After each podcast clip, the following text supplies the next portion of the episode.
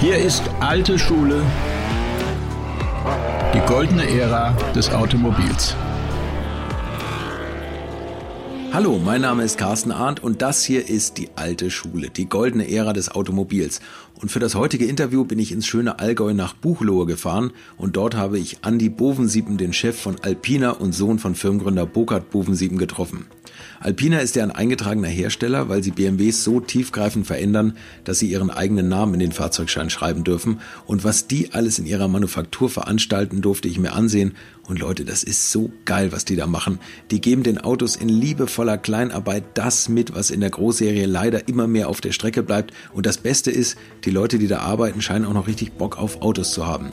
Das bestätigt übrigens eine Geschichte von einem Freund von mir, der einen Alpina fährt und der eine Frage zum Leder hatte. Und der wurde am Telefon direkt zum Sattler durchgestellt.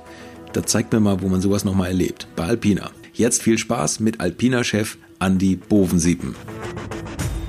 Also der Anfang war, dass Ihr Vater über die IAA gelaufen ist. Also der Anfang war, dass mein Vater ähm, ein Autofan war, Automotorrad-Fan war, Maschinenbau studiert hat und selber, ja, er hatte dann selber über Aktiengeschäfte sich schon seinen ersten Porsche verdient und irgendwann kamen aber die Kinder und dann war der Porsche 356 na, logischerweise zu klein. Und dann hat er gesagt, ja, jetzt ein, ein, sportliches Auto, wo aber auch richtig Platz ist. Ich meine, da denkst du wie an einen Fünfer von heute.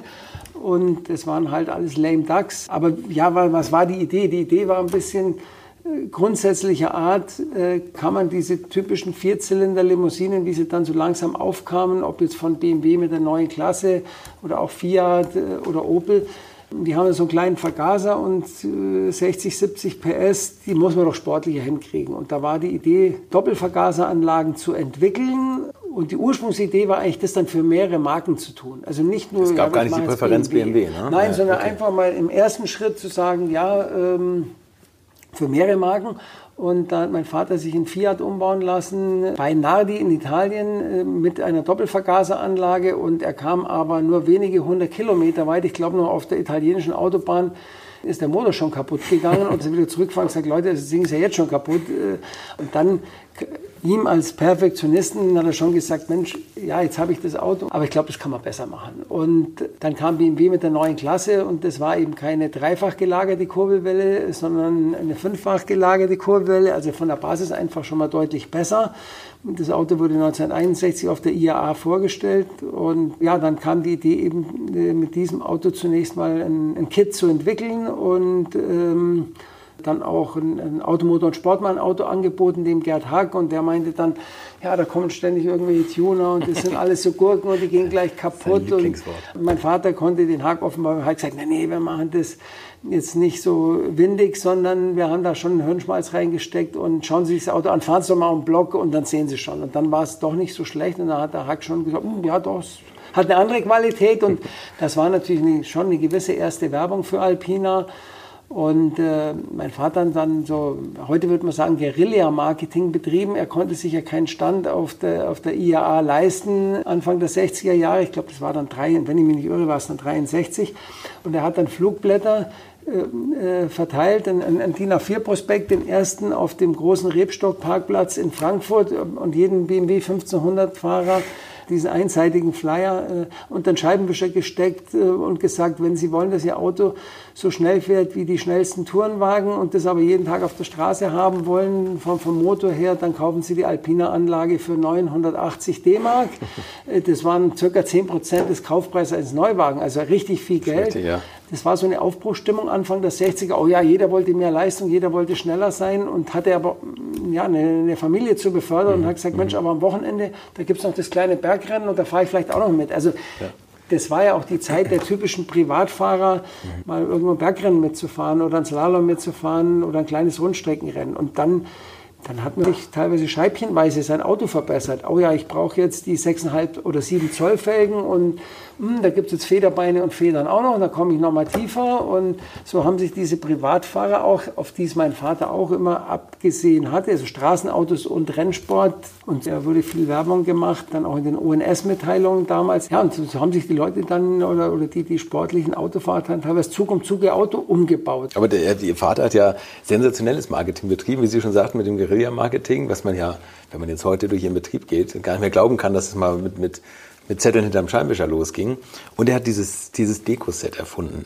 Also diese Streifen, wo, man, wo er gesagt hat, also wenn die Autos abgebildet sind, dann sollen die Leute nicht sagen, ach, das ist wieder irgendein BMW, sondern das ist schon was Spezielles gewesen.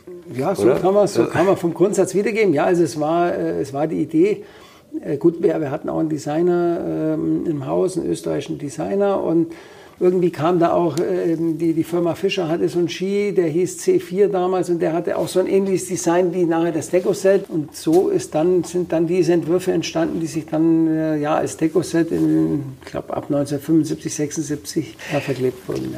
Ja. Am Anfang, Sie hatten ja schon gesagt, der Gerd Haag hat gesagt, ach, da kommen ständig irgendwelche BMW-Tuner und einige können es besser und andere sind nicht ganz so gut.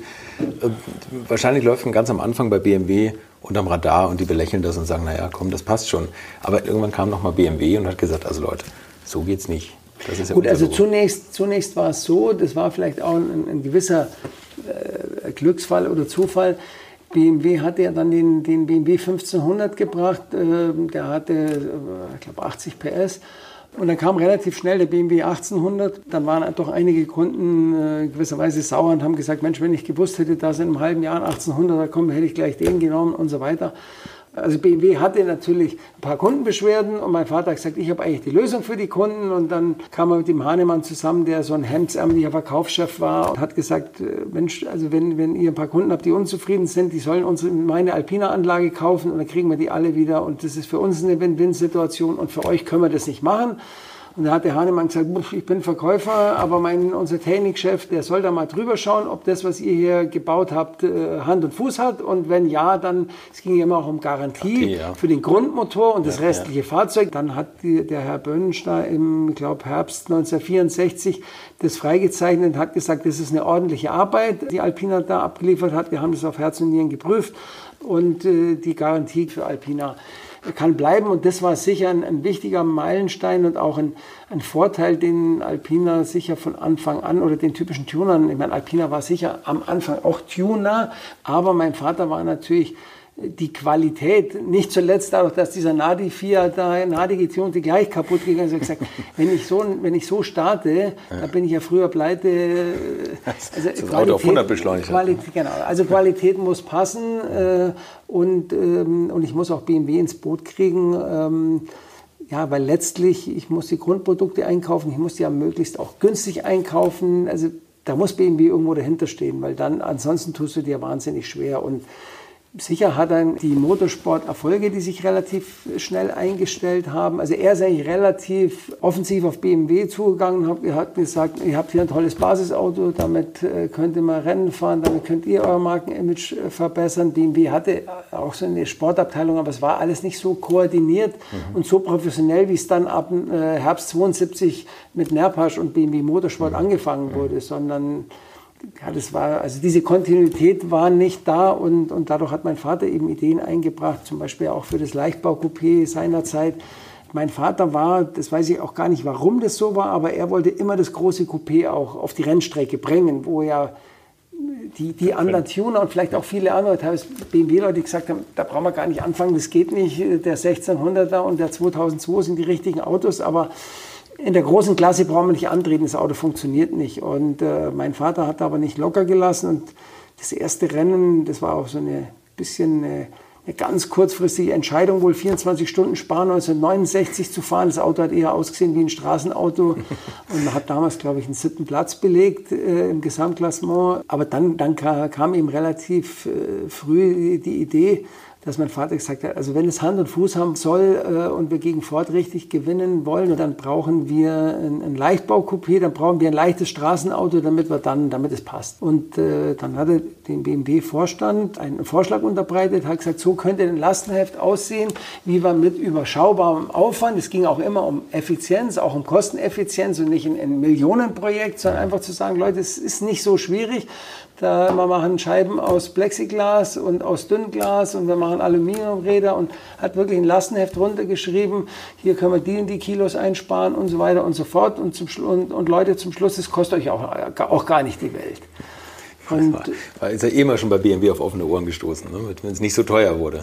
Damals war ja BMW noch nicht der Konzern, der heute ist. Ne? Ja, ja. Und diese Sturheit, das, also wenn BMW gesagt hat, äh, das wird nicht funktionieren. Das haben Sie ja auch so ein bisschen. Das haben Sie ja mit dem B6 nochmal bewiesen, den Sie in 24 Stunden Ja gut, ich meine, wenn man, ne? wenn man in einem solchen Umfeld äh, aufwächst, äh, ich meine, wie gesagt, mein Vater ist wirklich ein typischer Vollblutunternehmer, dann darf man nicht immer gleich zufrieden sein oder wenn, ja, wenn man bestimmte Dinge hört, sagen, gut, dann wird schon so sein, sondern ja, man muss die Dinge hinterfragen. Ich habe sicher auch einen gewissen perfektionistischen Anspruch und ich habe gesagt, also zum einen haben wir eine Riesentradition äh, aus den 70er Jahren, äh, 60er und 70er Jahren im Motorsport.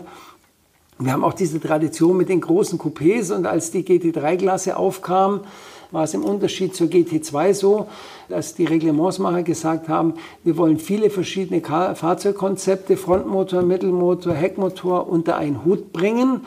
Und logischerweise wissen wir, dass du bei einem Auto wie bei einem BMW mehr tun musst als, äh, als bei einer Corvette. Mhm. Aber warum soll ich jetzt von vornherein BMW schlechter stellen, äh, sondern dann muss ich das eben genauso erlauben, dass der Motor an die gleiche Stelle kommen kann wie bei einer Corvette oder ähnlich. Mhm. Und wir haben gesagt, äh, ja, das stellen wir mal einen Windkanal.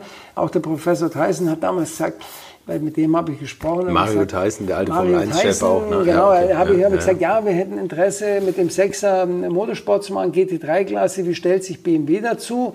Und er sagt, also er hat kein Problem, aber er muss es natürlich in der, in der Hierarchie klären und äh, ja, und er kam dann recht schnell zurück und sagt, Gentleman, kein Problem, äh, könnt ihr machen. Aber äh, schaut euch den Sechser lieber noch mal genau an. Wir sind nicht so richtig sicher, ob das das richtige Auto ist, mit dem er wirklich gewinnen kann. Fahrt auch mal eine Kurve damit. Und dann habe ich gesagt, äh, ja, das machen wir in der Tat, weil wir haben ja auch begrenzte Budgets. Wir stellen jetzt mal, wir machen jetzt so eine Art Mock-up und jetzt stellen wir mal einen Windkanal und abhängig davon, dann wissen wir schon. Also wenn das, das muss dann im Windkanal schon richtig gut sein, damit wir sagen, wir gehen das Risiko. Und das war dann auch so, dass es im Windkanal richtig gut war. Und äh, ja, wir, es gab zu der Zeit auch einen Aston Martin äh, und, und, eine Corvette in, in diesen GT1-Klasse gab es auch noch. Und da haben wir gesagt, komm, wir hatten einen englischen äh, Designer, einen Freelancer dann engagiert und der hat an dem Aston Martin da, davor schon mal gearbeitet und der hat natürlich dann viele Tricks gewusst und hat das alles übernommen. Okay. Ja, und dann war das Auto eigentlich von Anfang an von der Downforce sensationell, wahrscheinlich zu der Zeit das beste GT3-Auto mit der höchsten Downforce. Und sind wir da eigentlich recht gut gleich reingekommen, haben in der ersten Saison gleich vier Rennen gewonnen. Ja, war eigentlich, war eigentlich ein guter Start. Ja. Aber war natürlich ein Risiko, gar keine ja. Frage. Was ist das? Kann man, kann man das sagen, was das für Ihre Firma finanziell bedeutet hat? Also so ein, so ein Auto umzubauen oder überhaupt das, das Rennengagement jetzt speziell bei dem 6er BMW? Ja gut, also wir haben jetzt nicht komplett die Mannschaft neu eingestellt, sondern wir haben geschaut, mhm. wer hat ein bisschen Kapazität frei in der Konstruktion, wer hat ein bisschen Kapazität von den Mechanikern. Äh, also das Kernteam hatte 15 bis 20 Leute in Summe. Mhm. Mit denen haben wir entwickelt und wir haben auch na, wir haben ein paar Meetings mit BMW Motorsport gemacht. Wir haben versucht, viel Baukasten zu machen, ist uns auch gelungen, teilweise auch Straßenteile verwendet, das Hinterachsgetriebe von unseren Straßenautos, äh, ähm, die Antriebswellen und so war es auch ein bisschen kostengetrieben, macht das Auto nicht zu teuer. Ja, wir, sind dann zum Schluss bei 300.000 gelandet, aber ursprünglich wollten wir mal auf 280 kommen, ging aber nicht, weil dann die Teilekosten doch äh, relativ hoch waren. Ähm, ja, Ihre Eingangsfrage war, das war dann schon eine Größenordnung von 1 bis 1,5 Millionen, ja. Ja, okay, aber das ist ja im Endeffekt, Sie, der Podcast heißt Alte Schule und das Charmante an der alten Zeit ist ja, dass man recht hemdsärmlich Methoden gefunden hat, schnell zu sein und, und, und grünen genau, Gras ja, geschraubt also es war hat jetzt so. Nicht, natürlich, wenn, wenn ein Großkonzern das gleiche gemacht hätte, hätte es mindestens Das könnte null hinten dran hängen, ne? genau. Und ich will Ihnen jetzt nicht zu nahe treten, ich will jetzt nicht sagen, Sie haben mir auf der grünen Wiese geschraubt, aber ich finde 300.000 für so einen Wagen anderthalb Millionen Entwicklungskosten. Also das können ja. vielleicht auch sehr reiche Privatleute aufbringen und sie bauen damit ein, ein, konkurrenzfähiges Rennauto und zeigen den Werken, wo der Hammer hängt. Und das finde ich ja eigentlich, äh, in welchem Jahr ist der Wagen gefahren? Gut, der Wagen, wir haben angefangen, ähm, dann in 2009 war die erste Saison und 2011 waren wir dann in der Lage, die deutsche GT Masters zu gewinnen und haben, haben die ja, Mercedes SLS, Audi R8, Porsche 911, äh, Lamborghini Gallardo, Ferrari 458 geschlagen. War auch die Zielsetzung zu sagen, letztlich der Motorsport ist eine, ist eine super Bühne, um äh, deine Leistungsfähigkeit zu beweisen. Und zu zeigen, Alpina ist nicht nur toll bei den Straßenautos, sondern wir, wir sind sogar so gut, dass wir einen BMW so schnell hinkriegen, dass wir uns mit den Top-Marken wie Ferrari, Lamborghini mhm. und so mhm. weiter, Porsche messen können. Mhm. Klar, wenn du nach äh, Jahrzehnten deinen ersten Rennwagen baust, dann gibt es natürlich immer noch einen Lerneffekt. Also Klar. ein Lerneffekt war zum Beispiel, dass wir gesagt haben, oder auch ich gesagt habe, gut, wenn wir viel Downforce haben und so weiter, wahnsinnig teuer bei dem Auto ist, dass es leicht wird, weil das Auto halt von der Basis 1700 Kilo schwer ist. Aber wenn eine Corvette mit 1350 Kilo gewinnen kann, dann nehmen wir mal als Zielsetzung 1350 Kilo. Und wenn wir mehr Downforce haben als eine Corvette, irgendwie passt es dann wieder. Die hat dann mehr Traktion, weil die da Motor und so weiter. Und jetzt war es aber so, dass diese Balance of Performance, die Autos wurden natürlich jedes Jahr schneller. Und dann haben die gesagt, nee, eine Corvette, die kann jetzt mit 1290 Kilo fahren. Und also alle, und wir waren bei der ersten BOP in Frankreich war es, glaube ich, und dann haben wir gesehen, pff, das wird schwierig. Und da haben wir noch, es, da waren diese BOP-Fahrten, aber man hat die Unterlagen noch nicht, äh, noch nicht alle eingereicht. Und dann haben wir gesagt, nee, wir wollen mit 1300 homologieren statt 1350. Obwohl wir wussten, momentan haben wir 1350, 1360. Wir müssen erst noch runterkommen. Mhm, okay. Wir haben dann aber niedriger homologiert und haben das Auto dann filetiert, die Rohkarosse. Also man hat, man hat bei BMW oder viele Autos haben, haben das äh, für einen Seitencrash sind da massive Verstärkungen in der A-Säule, in der B-Säule, in der C-Säule und unten im Schweller integriert. Und wir haben gesagt, zu BMW könnte uns die Verstärkung draußen lassen. Dann hat BMW gesagt, können wir gern tun, aber invest 200.000 Euro. Dann haben wir gesagt, nee, da, äh, das können wir uns nicht leisten. Dann kaufen wir lieber ein paar Flexscheiben im, dann, Baumarkt. Dann, ne? dann müssen wir äh, Rohkarossen nehmen, müssen in mühevoller Kleinarbeit mit der Flex den, den Seitenrahmen entfernen, die ganzen Verstärkungen rausmachen und die Seitenwand wieder hin. Haben wir dann gleich 25 Kilo gefunden. Aber das war natürlich schon... Wahnsinn. Und den, den Seitencrash haben Sie dann ja im Käfig gehabt. Ne? Das haben wir im Käfig gehabt. gehabt. Das ja, den hatten wir immer im Käfig, der ja, war ja früher getestet. Also das sind, klar, das sind natürlich dann Dinge, die, die einen gewissen Lerneffekt haben. Äh, und wir haben zunächst den Motor übernommen ähm, von unserem, unserem Kompressormotor mit 4,4 Liter Hubraum und der hat ein irres Drehmoment von über 700 Newtonmeter, äh, was aber dann äh, bei den Rennen teilweise dazu geführt hat, dass in den letzten 10 Minuten die Reifen ziemlich fertig waren. Und okay, dann, ja. dann, bist du in Führung liegend und in den letzten 10 Minuten verlierst du dein Rennen, weil du plötzlich zwei Sekunden langsamer bist, weil der Reifen einfach fertig mhm. ist. Mhm. Und dann war die Idee zu sagen, ja, wir machen einen großen Saugmotor rein mit 4, 4,9 Liter, sparen uns, sparen uns vorn nochmal 50 Kilo, weil du brauchst keine Ladeluftkühlung. Du kannst einige Teile verwenden, die leichter sind, haben sonst auch noch mal ein bisschen Gewicht gesucht am Auto und hatten dann so eine Evolutionsversion äh, in 2011 und äh, ja, haben es war einfach die Zielsetzung zu sagen, komm, lass uns alle nochmal im Riemen reißen. Wir, wir sind überzeugt, das Auto kann gewinnen und das muss jetzt klappen. Und dann war das erste Rennen. Da, da kamen noch ein paar Zufälle bei der Fahrerauswahl, dass der Margaritis, das war ein Ex-Mercedes DTM-Fahrer, der hat gesagt, kann ich euer Auto mal testen? Und ich habe einen kleinen Sponsor und hin und her. Und dann ist der gefahren und hat gesagt, boah, das Auto ist ja toll. Und dann kam der noch dazu ins Team. Also es waren ein paar Zufälle und dann hat das Team gepasst. Wir kommen zum ersten Rennen, dann gleich das erste Rennen gewonnen. Und dann habe ich gesagt, Leute, jetzt, ja, das, jetzt, jetzt, das, das muss dieses Jahr klappen. Und dann hat man im zweiten oder dritten Rennen am Sachsenring einen Hinterachsschaden, ein oder zweimal, da waren wir recht ratlos und gesagt, haben wir noch nie gehabt. Puh, jetzt geht's, ja, wir brauchen ja Zuverlässigkeit, hm, was machen wir?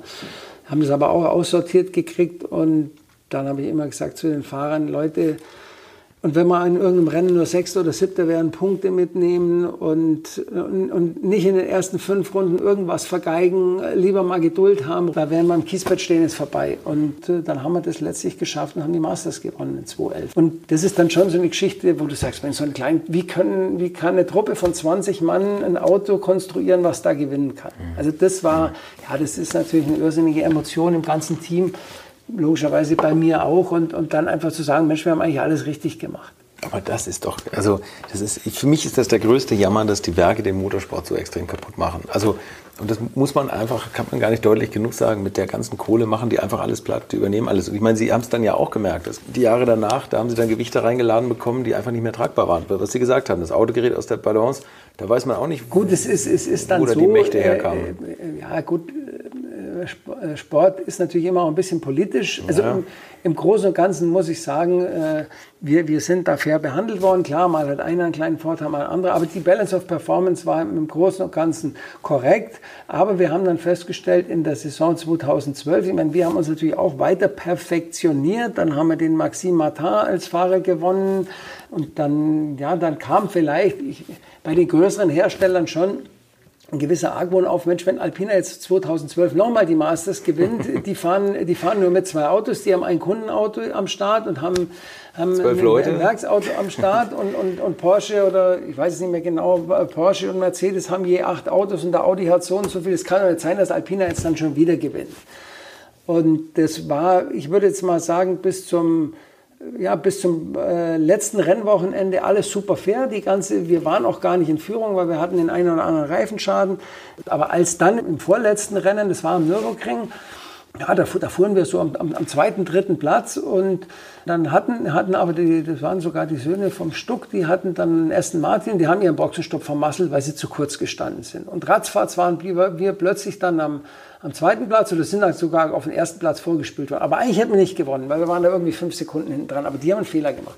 Dann hat man da einen Sieg und einen zweiten Platz. Und dann kriegst du automatisch damals schon aufgrund des Erfolges, wenn du, wenn du Erster warst, musstest du 50 Kilo einladen und für den zweiten Platz, ja, also ich glaube in den beiden, beiden Rennen zusammen für zwei Siege 50 Kilo. So dass wir sowieso für das Abschlussrennen in Hockenheim 50 Kilo schwerer waren, was keine perfekte Ausgangslage ja. ist. Und dann kam der, der ADAC noch und hat gesagt, nee, aber Alpina kriegt jetzt noch einen kleinen RS-Traktor. Und dann hatten wir irgendwie 490 PS statt 530 oder 540. Und der Maxime Martin war 22. on the grid nach dem Training und hat gesagt, ich fahre mir auf der Geraden hier 300 Meter weg, eigentlich können wir gleich wieder heimgehen. Da habe ich gesagt, gut, es hilft jetzt nichts, vielleicht regnet es morgen, dann können wir es nochmal rumreißen, ansonsten, okay, haben wir halt keinen Stich mehr. Und dann, dann war es halt schön, wir hatten keinen Stich mehr. Aber dann haben wir auch gesagt, ja, wir haben viel Herzblut drin, es kostet alles eine Riesenstange Geld. Und wenn wir Fahrer haben, die definitiv keine Fehler machen oder vielleicht mal nur einen ganz kleinen und wir haben das ganze Jahr keinen Boxenstopp vermasselt und das Auto ist das zuverlässigste von den Kilometern im Feld, weil keine technischen Defekte sind, und wenn wir das auch noch äh, ausbalanciert werden soll, nee, dann macht es keinen Spaß mehr. Und da haben wir gesagt, jetzt unterstützen wir unsere Kunden ähm, und, äh, ja, und machen wieder was anderes. Die sind ja auch selber als Rennfahrer unterwegs gewesen. Das ist richtig, äh, ja. In den, in den 80ern, 88, 89 auf dem einem meiner Traumautos, dem M3 E30. Ähm, wie, wie sind Sie dazu gekommen? Weil ich habe gelesen, Ihr Vater wollte Ihnen also Kartfahren, das war jetzt nicht so en vogue für ihn. Das, das durften Sie nicht. Generell war es so, dass mein Vater gesagt hat, am besten, mein, mein Sohn kann alles machen, jede Sportart, aber Motorsport muss eigentlich nicht sein. Aus Angst oder war das? Also ehrlich gesagt kann ich es mir bis heute nicht so richtig erklären. Aber natürlich, klar, äh, äh wie wir alle wissen, äh, Motorsport in den 70ern äh, war viel gefährlicher als heute. Und 1973, 24 Stunden Spar, Alpina war in Führung und der, der Hans-Peter Jeusten ist tödlich verunglückt äh, beim Überrunden äh, Sicher hat mein Vater in den 70er Jahren mitbekommen, dass der ein oder andere Rennfahrer eben äh, tödlich verunglückt ist und dass das dann jetzt vielleicht nicht die First Priority ist. Ähm, also mein Vater hat jetzt nie so dieses Gen gehabt, was vielleicht bei einem typischen Rennfahrer da ist, oh mein Sohn muss mal besser fahren als ich oder genauso gut oder ich will aus dem Rennfahrer machen. Das war also 0,0 sein, seine Idee oder, oder Anspruch, sondern er hat Rennsport betrieben und ähm, also ja, also da war, da war überhaupt null Ehrgeiz oder Emotionen da und ich wollte das schon gern machen, aber mein Vater war ja natürlich viel weg auf den ganzen Rennen und dadurch hätte er auch nicht die Zeit gehabt, wie jetzt vielleicht irgendein Vater von einem anderen Rennfahrer, der dann sagt, ich fahre jetzt mit äh, zum Go-Kart und ich fördere meinen Sohn, sondern er hat ja, er war ja selber ständig unterwegs und hat die Firma aufgebaut und dann auch noch den Weinhandel eingefangen und so weiter. Also dadurch gab sich irgendwie, er hat es auch nicht die Motivation gehabt. Sicher hätte er sonst sagen können, wir haben eine Firma und da soll sich jemand drum kümmern. Er, er wollte es nicht, er hat gesagt, schau du mal, dass du dein Abitur baust und äh, das andere ist nicht so wichtig. Wahrscheinlich hat er auch die Kosten gesehen. Und diese ganzen Mädelsgeschichten von den Rennfahrern. Möglicherweise auch. Also, also letztlich, kein gutes Umfeld letztlich war es halt so, dass ich dann äh, doch mit Motorsport angefangen hatte, aber leider viel zu spät. Ich war dann schon 19 und habe mit, mit Kart angefangen und das lief dann ganz gut. Ich war dann äh, gleich Dritter in einer kleineren Meisterschaft im allerersten Kartjahr, in, ich glaube, einer süddeutschen Kartmeisterschaft und war dann Dritter in der, in der Kart-Europameisterschaft 1984. Und dann hat der Automotor und Sport noch einen Wettbewerb veranstaltet. Sie suchen einen Fahrer, den wollen sie ja, vielleicht nicht in die Formel 1 bringen, aber in Profimotorsport bringen und unterstützen. Da gab es 1500 Bewerbungen, da gab es erst einen Theorietest und dann wurden die besten ja, 30, 40 Leute wurden dann eingeladen nach Hockenheim und die sollten dann ihr Fahrtalent beweisen in, in Go-Karts, in Schaltkarts, in irgendwelche Toyota Corollas, die äh, vom Rallye-Sport äh, bekannt waren, das Straßenmodell, was auch so ein Übersteurer war und Slalomfahren und Formelautofahren, also so verschiedene Geschichten und da bin ich Dritter geworden. Ja. Also war es nicht ganz schlecht und dann hat mein Vater gesagt, also gut, äh, so ganz so schlecht stellt es sich nicht an, müssen wir ein bisschen unterstützen. Und so bin ich dann äh, zunächst äh, Formel Ford 1600 gefahren. Das war, glaube ich, 1985, genau. Und dann 1986 Formel Ford 2000 und da bin ich dann Dritter geworden. Es hieß damals internationale deutsche Meisterschaften. Engländer hatte gewonnen, der Frank Bieler war Zweiter, ich war Dritter. Und dann war eigentlich die Idee zu, zu sagen, ja, was liegt nahe? Nach Formel Ford 2000 kommt die Formel 3 und Michelin war Reifensponsor oder war Reifenausstatter in der Formel 3 und dann habe ich zu Michelin gesagt, Mensch, können wir irgendwas machen? Könnt ihr mir ein paar Reifen sponsern oder irgendwas mich da unterstützen und so weiter und dann hat man das ein bisschen diskutiert und es war eigentlich auch schon Spätherbst 86, also irgendwie November, Dezember und ja, dann haben die irgendwie gesagt, ja, ein bisschen was können wir tun. Und irgendwann kam ein Marketingmann und hat gesagt, ja, äh, Michelin hätte auch schon Interesse, wir wollen ja Straßenreifen und Performance-Reifen und die machen wir ja mit euch auch gerade. Da haben wir eine Zusammenarbeit relativ frisch auch gestartet. Es gibt doch den E30 für die DTM, den M3, Alpina soll doch damit machen. Und da war das schon ein bisschen übers Knie gebrochen, weil das war wirklich so dann im Dezember, oh ja, dann bestellen wir bei BMW noch ein Kit. Und ich hatte ja null Tourenwagen-Erfahrung ähm, und äh, ja, das, das äh, war dann keine einfache Saison für mich, äh, weil die Erwartungshaltung bei Alpina war natürlich, ja gut, wenn Alpina kommt, die müssen gewinnen. Alpina war ja aber auch Jahrzehnte aus dem Rennsport draußen. Also das mhm. ist äh, klar, da war dann der Chefmechaniker, der war, äh, der war noch aus den 70er Jahren, der noch da, dann mit an Bord war. Und mittlerweile, äh, die Teams hatten ja dann auch alle schon ihre Renningenieure und haben da akribisch gearbeitet, wie, wie stelle ich die Reifenluftdrücke ein, dass es übers Rennen möglichst neutral bleibt, das Fahrwerk und so weiter und so fort. Und wir, wir hatten eigentlich gar nicht die Möglichkeit in dieser kurzen Zeit, das alles so professionell schon aufzustellen. Und, und Michelin, kann ich mich noch erinnern, haben wir gesagt, oh ja, wir brauchen jetzt auch noch Reifen, die passen. Ach so, da gibt es jetzt seit neuestem 17 Zoll. Also damals waren wohl die meisten Rennreifen waren noch 16 Zoll bei den Tourenwagen. Ja. Und ich glaube, das waren so ziemlich die ersten 17 Zoll, die es gab. Und dann hat aber Michelin gesagt, ja, das haben wir jetzt mal erstmal nicht. Aber wir hätten von der Rallye Corsica, da hätten wir noch 16 Zoll Reifen. Da ist irgendein, Marc Duess ist da irgendwie mitgefahren mit, mit äh, ob der Rallye Corsica mit dem M3 oder, oder mit, ja, dafür hätten wir Reifen oder haben Reifen geplant dafür. Ja, so haben wir dann mit, erstmal mit, mit 16 Zoll angefangen, wo natürlich alle anderen schon 17 Zoll hatten. Also es war, war steinig. Ich hatte dann äh, sogar im ersten Rennen den dritten Startplatz in Hockenheim. Aber äh, ich war jetzt schon, äh, also die Zweikämpfe, ich meine, im Formelauto, da ist man Rad an Rad fahren, ne? hat ja. sich mal, ja, man, ja. hat sich schon mal an Rädern mal berührt, aber es war jetzt nicht so, dass sich einer am Heck anschiebt beim Einlenken. Also das war für mich natürlich völliges Neuland. Du lenkst ein und dein Auto kommt quer und, und sagt, was ist denn hier los? Ja? ja. Sagen wir mal, andersrum wäre es ein bisschen leichter gewesen, wenn wir mehr Vorlaufzeit gehabt hätten, ein Zwei-Wagen-Team, nehmen wir mal so ein Haudegen wie ein Harald Groß und der gesagt hätte, pass mal auf, wir machen jetzt ein bisschen Testfahrten, ich zeige dir mal ein paar Tricks und ich schieb dich auch mal an und, und achte auf das und achte auf das. Und wenn du dein Fahrwerk musst du so und so abstimmen, hast du vielleicht in den ersten drei Runden ein bisschen untersteuern, aber du wirst froh sein, weil dann ist dein Auto am Ende noch gut. Und von dem Formelauto, das ist, äh, ja, das hat, hat mehr Downforce und es ist einfach neutraler und es wiegt 450 Kilo. Da ist das Fahrverhalten fast relativ identisch über, über fast ganze Rennen. Mhm. Und es war beim Tourenwagen gar nicht. Und so habe ich mich schon schwer getan und habe dann ja, drei, vier Plätze unter den Top Ten gehabt, aber natürlich nicht hier Podium, Podium oder Sieg, was letztlich die Erwartungshaltung war. Die Geschichte lief dann so, so dass, okay. weil, weil natürlich letztlich der Anspruch an Alpina von außen, natürlich Alpina muss ja gewinnen und so mhm. weiter, ist mein Vater dann schon so konsequent, dass er sagt, naja gut, äh, das Talent von Lauda hast du nicht, aber von Alpina werden Siege erwartet und wir müssen jetzt zwei Profis engagieren. Und für dich, äh, ja, du kannst jetzt hier nicht weiterfahren. Und dann mhm. kam der Christian Danner und der Peter Oberndorfer und ähm, ja, also das, im ersten Moment dachten natürlich alle, jetzt kommt der Danner und der Oberndorfer und die werden jetzt um den Titel fahren. Äh, und der Danner hat dann auch in Hockenheim zwei Rennen äh, gewonnen, gleich in, in, im ersten Saisondrittel und am Nürburgring hat er, glaube ich, auch noch ein Rennen gewonnen. Alpine hat auch weniger Testfahrten gemacht. Da sind wir wieder bei der Professionalität und den Kosten.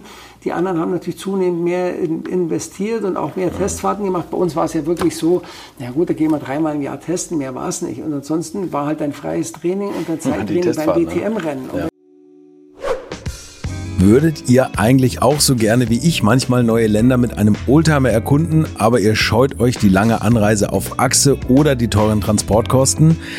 Dann gibt es eine der coolsten Alternativen, von denen ich bisher gehört oder in zahlreichen Artikeln gelesen habe. Und das sind die Eckis Oldtimer Rally Reisen durch Costa Rica luxuriöse zehntägige Urlaube und zwar in Minigruppen mit Oldtimern, die ihr vor Ort aussuchen könnt. Und nein, mir hat die Sonne nicht den Kopf zerbraten und ich rede jetzt auch nicht vom schättrigen Ford Fiesta der Billo Autovermietung.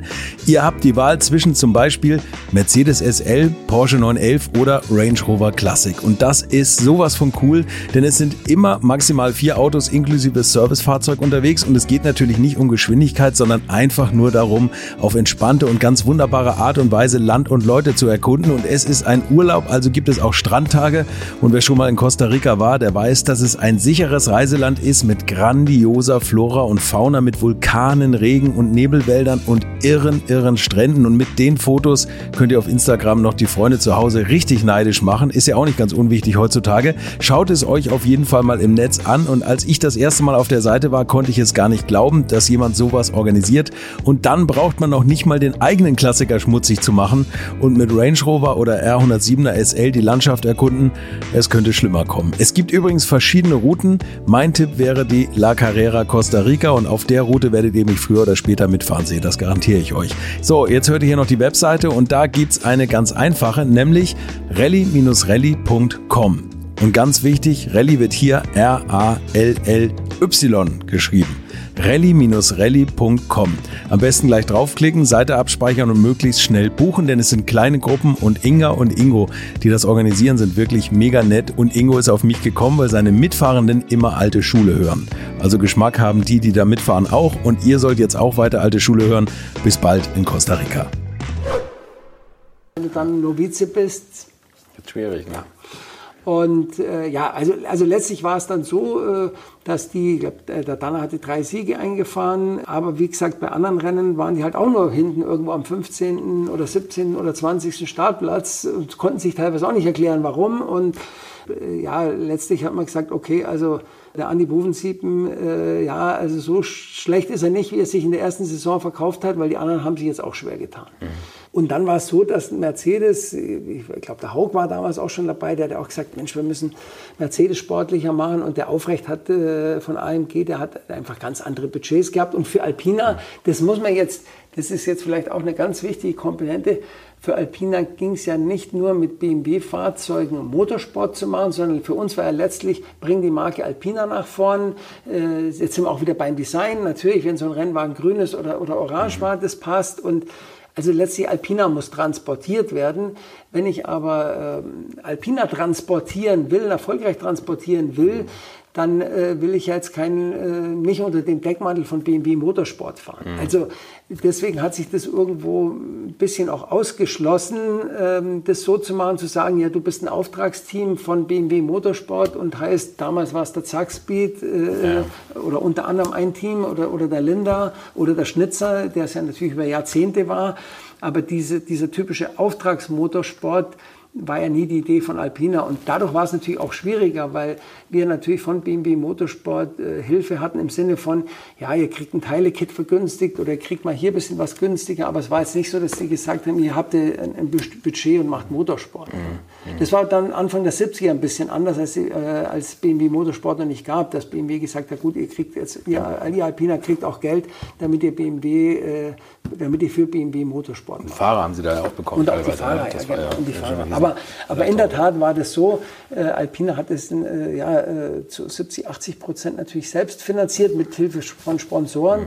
Mhm. Äh, und dann hat mein Vater gesagt, ey, die fahren jetzt, die sind alle, die sind jetzt äh, zwischen jedem Rennen bei Testfahrten und die entwickeln hier weiter und da weiter und äh, und wir äh, saugen zunehmend Kapazität hier in der Firma ab, wenn wir da mithalten wollen, die dann den, den Straßenautos verloren geht. Und das ist eigentlich wichtiger. Wir, Rennsport ist gut und schön und macht auch Spaß und Erfolge zu haben, aber unser Geld verdienen wir mit den Straßenautos und äh, dann war der B10 Biturbo entwicklungstechnisch in der Pipeline und dann haben wir gesagt, nee, äh, jetzt nach, nach, den zwei Saisons DTM, jetzt hören wir auf und konzentrieren uns auf das, was für uns und für die Firma noch wichtiger ist und das sind die Straßenautos. Und dann kam der B10 Turbo. So lief das. Ist ja eigentlich die, die DTM gar nicht das typische Alpina-Metier gewesen, um Autorennen zu fahren, um sich zu beweisen. Denn Alpina war ja immer der Zuverlässigkeitsgarant. Das ist ja immer Langstrecke, war ja immer so das Metier eigentlich ihres Vaters. Ne? Ja, aber das ist jetzt letztlich dem geschuldet, ähm, dass das, wie ich schon vorher gesagt habe, ein relativ überstürzter äh, Einstieg war. Ich sagte, es war ja. schon Dezember ja, ja. und Michelin Deutschland hatte ein Budget und äh, wenn das alles von längerer Hand geplant gewesen wäre und äh, dann wäre es naheliegend gewesen zu sagen, weil da gab es ja Tourenwagen WM und Tourenwagen EM, zu sagen, ja, wir haben natürlich unsere Wurzeln im Langstreckensport, machen wir doch das. Wann ist Ihnen das erste Mal bewusst geworden, wenn mein Vater ins Büro geht, geht er keinem normalen Job nach, sondern er stellt Autos her? Oder macht was ganz Besonderes? Zu Beginn der Ende der 60er, Anfang der 70er Jahre. Wann, wann sind Sie geboren? Ich bin 1962 geboren. Das heißt ähm, ja, dann, acht war Jahren. Ich, dann war ich sieben, acht Jahre, ja. ja. Äh, wo du dann gesehen hast, oh, ähm, hier im Hof, da werden die, die, die Rennwagen bis nachts um 10 präpariert und ja, mein Vater hat immer gesagt, ja, also wir machen das ordentlich. Äh, viele, viele Teams da, die, die, die schrauben immer noch, wenn sie dann am Rennplatz sind, äh, am Freitag, äh, Donnerstag, Freitag, dann schrauben die erst nochmal ihre Autos zusammen. Kommt bei mir nicht in die Tüte. Das muss alles fertig gemacht werden, ordentlich hier ähm, und dann Strecke, fahren wir los. An der Strecke wird nur noch gekocht und das mache ich. An, an der Strecke wird gekocht und da geht es dann um, um, ums Feintuning, um die Feineinstellungen, ja. aber nicht, äh, ob der Motor überhaupt anspringt und vernünftig läuft. Und meine, meine Mutter hat dann äh, nachts um 10 noch die Brötchen Brötchen und die Pizzas oder die Nudeln und den Kaffee gebracht oder auch teilweise noch in Mitternacht. Und Sie haben da gewohnt auch, ne, auf dem wir Grundstück? Haben, ja, wir, wir wohnen, das Haus gibt es heute noch, das ja. ist, im, ja, können wir später noch anschauen. Ja, ich habe es gesehen, ja. Ist, ist hier hinten, ja. Also, ja, und dadurch, das kriegst du ja mit, ja. ja wenn, du, wenn, du, dann sagst, wenn es heißt, Kinder müssen ins Bett, ich muss jetzt noch ein paar Stullen schmieren äh, für die Mechaniker oder was auch immer. Und Sie sind quasi als kleiner Junge durchs Werksgelände so geturnt und haben hier genau. den Automechaniker so geguckt. Und dann, äh, dann wird man logischerweise nach der Schule oder wenn man hier rumläuft, wird man natürlich infiziert, das ist klar. So, ganz langsam. Genau, lässt sich jetzt oder hat sich jetzt nicht, es gab noch keine iPhones und tralala, von denen man vielleicht heute infiziert ist. Damals war das halt, war es war eine andere Zeit. Vielleicht die beneidenswertere Kindheit, oder? Als das war schön, ja, ja, das war schön und wir, wir hatten dann auch, äh, das hat mein Vater irgendwann mal, ich weiß gar nicht, wie es genau dazu kam, der ist irgendwann mal aufgetaucht mit einer kleinen Aprilia, so einer kleinen 50er und äh, ja, ich war dann, ich glaube, ich war schon zwölf Jahre alt oder 13 und, und hier hinter dem Gebäude ist ein Garten und da sind wir dann im Kreis gefahren. Ja, äh, äh, bei Matsch und egal ob bei Matsch oder links und sind da, äh, sind da durch den Garten gefahren und haben da unseren Spaß gehabt. Ja, toll. Und wann war es das erste Mal, dass Sie sich einen Autoschlüssel geschnappt haben, heimlich, um hier über die Landstraßen zu knallen? Also zunächst war es, also da, mein Vater, der war wie gesagt äh, immer wahnsinnig streng und da hatte man schon eine gewisse Ehrfurcht und okay. so. Also äh, er hat ja dann immer die Geschichten erzählt, als er mal ohne Führerschein überall gefahren ist und er war aber schon massiv streng und hat gesagt, lass dich noch nicht erwischen, dass du auch mal ohne Führerschein fährst und hin und her, sodass sich die Fahrten äh, zunächst eher darauf begrenzt haben, dass man hier auf dem Hof gefahren ist. Okay. Äh, verbotenerweise oder äh, ja, aber ja, verbotenerweise dann nicht unbedingt, weil es war Privatgelände, aber natürlich äh, hat er es auch nicht gewusst. Ja. Also mal den, mal den, Schlüssel von, von, von meiner Mutter vom Auto, ja, also jetzt nicht, nicht zehn Jahre alt, aber wahrscheinlich halt auch so mit, mit, mit 13, 14. Ja, okay. So. Aber es war immer ein Alpiner, den Sie dann schon gefahren sind. Ja, ja, je nachdem. Ja, ja, Was gerade da stand. Ja, ja. Eine gute Zeit. Ähm, wir müssen noch mal so ein bisschen über die Serienautos reden ja, und die, die Unterschiede. Fangen wir mal an. Ganz früher die Autos, als was Sie vielleicht eher in der Kindheit miterlebt haben, da kamen ja doch sehr nackte Autos, auch wenn es eigentlich die verkaufsfertigen Autos waren, an. Wenn man sich heute ein Auto anguckt, ist das ja massiv verbaut. Motorraum, Innenraum, also da sind überall Dämmmaterial und so drin. Also ich kann mir das vorstellen, dass es damals einfacher war, Autos nochmal zu modifizieren. Vielleicht können wir das mal so ein bisschen gegenüberstellen. Also wenn Sie sich, wann war so Ihr Einstieg in der Firma oder wann haben Sie das so richtig? Ja gut, ich selber habe zunächst, später, ne?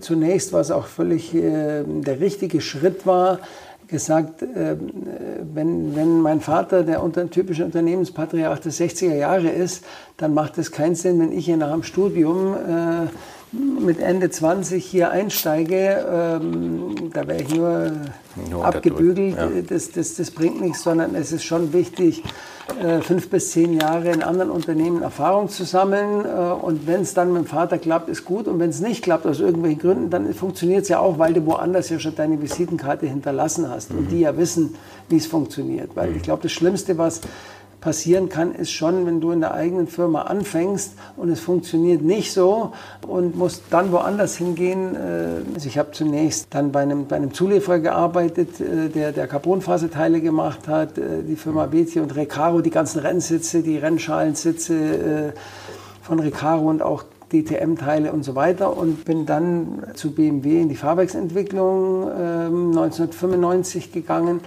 und habe da zunächst zweieinhalb Jahre Fahrwerke entwickelt und auch sogenannte Freizeichnung. Das heißt, du musst dann dein Release geben, Federdämpfer, auch, auch zu Projekten, die andere Ingenieure entwickelt haben. Ähm, du hast eine Lenkung, du hast Federdämpfer, du hast Schlupfverregelsysteme und zum Schluss braucht es auch noch mal eine Instanz, die dann drüber schaut und sagt, ist das jetzt alles harmonisch oder müssen die Jungs noch eine Schleife drehen? Mhm. Und da war ich eben ziemlich schnell in der Abteilung, die dann diese die auch mit abgestimmt hat, aber auch zum Schluss diese Freizeichnung gegeben hat. Okay. Und, äh, Subjektiv Fahrtest heißt das, glaube ich, oder?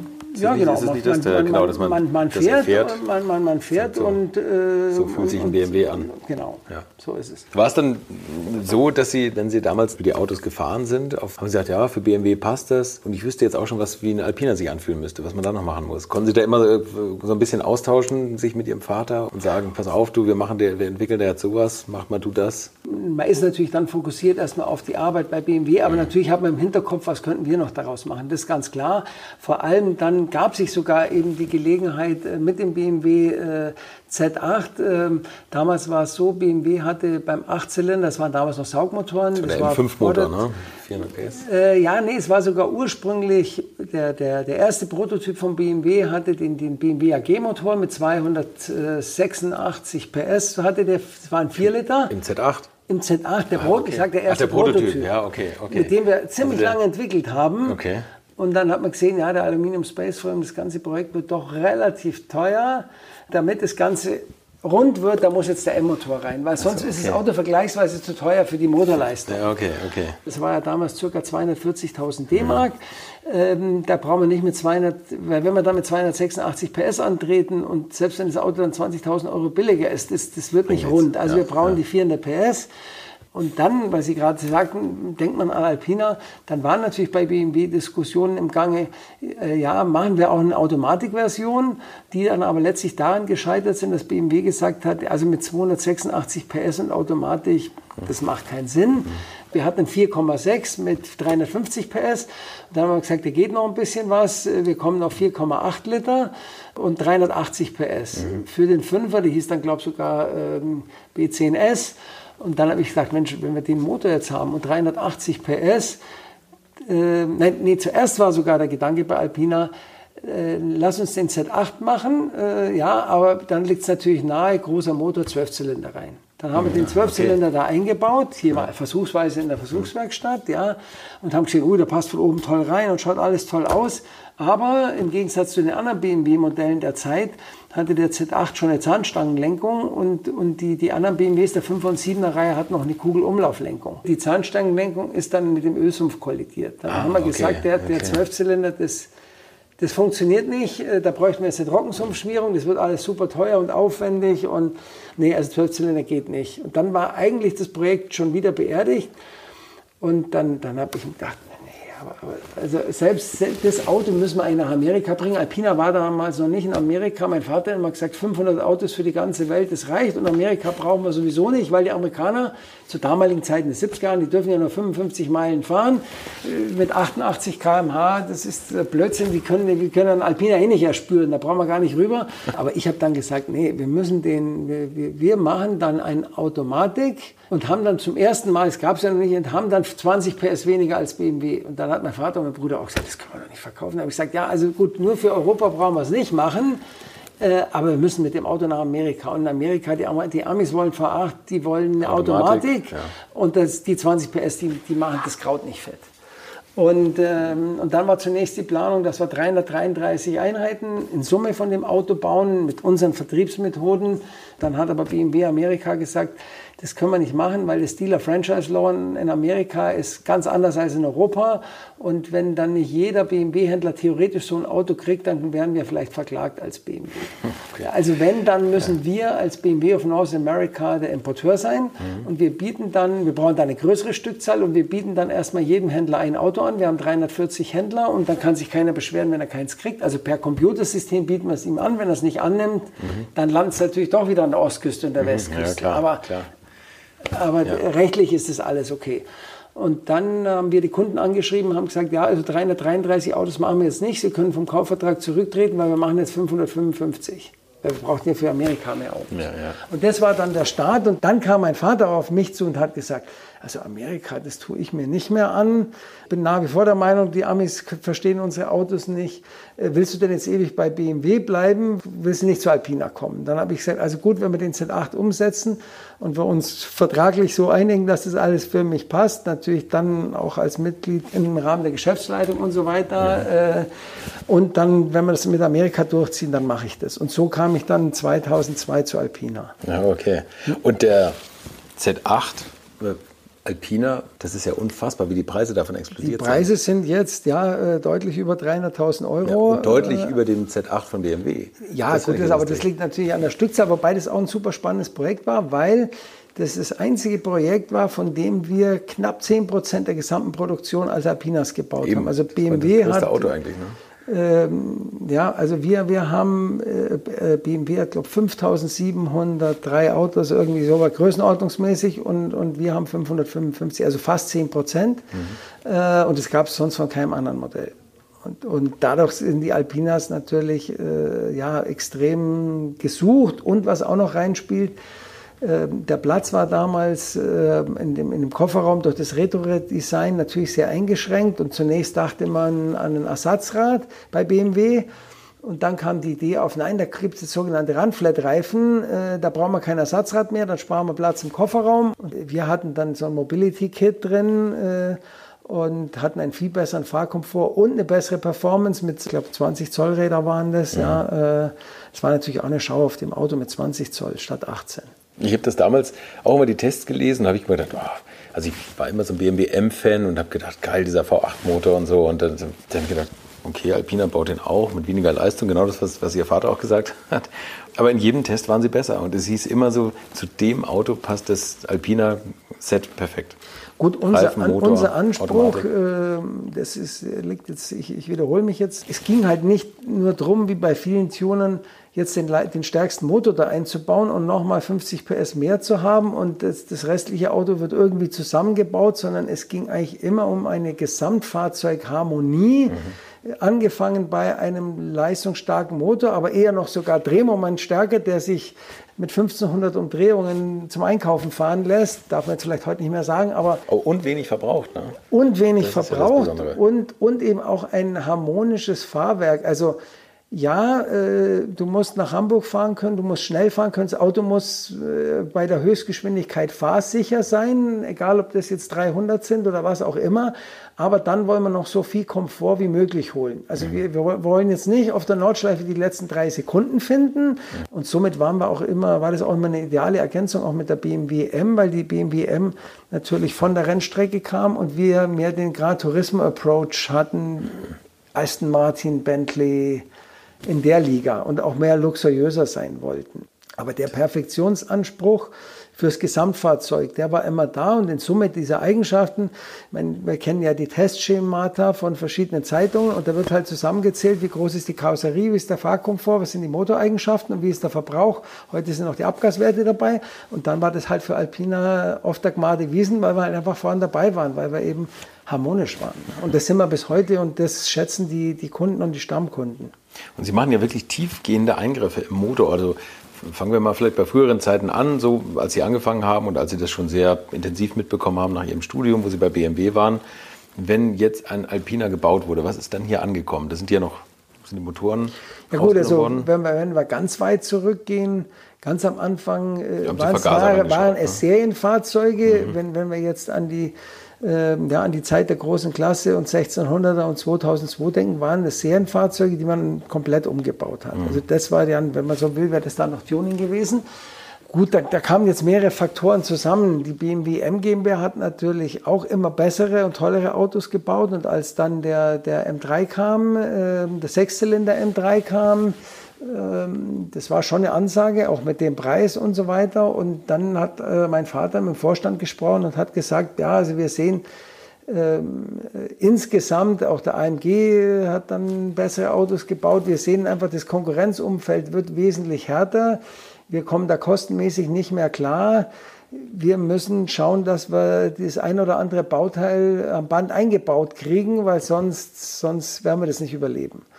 Und dann ging es eigentlich los mit so Themen wie, wir brauchen eine längere Hinterachse äh, von einem Sechszylinder, äh, also eine, irgendeine Hinterachse von einem Fünfer, die wir aber dann gleich in Dreier verbaut kriegen, damit die für unsere längere Gesamtübersetzung passt. Und so, wir brauchen Alpina-Sitze, dass die verbaut werden oder das Lenkrad, dass man eben nicht mehr die Bremssättel wegwirft, die Auspuffanlagen wegwirft. Und, und so war das eine Zug-um-Zug-Integration, angefangen von wenigen Bauteilen, äh, die heute darin mündet oder angekommen sind, dass wir 80 Prozent äh, am Band verbauen.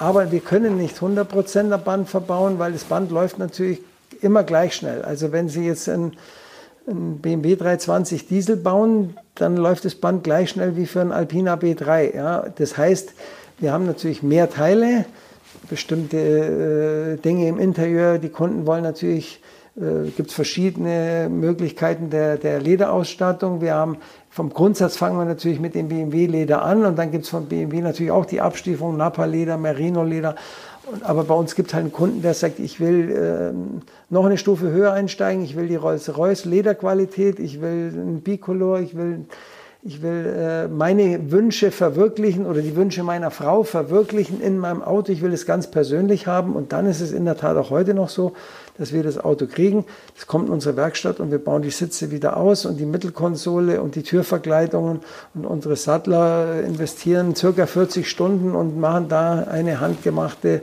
Innenausstattung im feinsten Leder nach Kundenwunsch in das Auto bauen das in das Auto ein und die Arbeitsstunden sind dann an so einem Auto wahrscheinlich das Doppelte wie die Zeit bei BMW am Band. Für den Rest des Wagens, ne?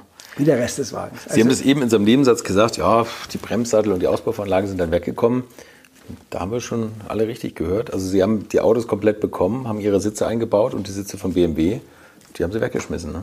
Ja, also wie gesagt, das, äh, da muss man dann auch wieder differenzieren.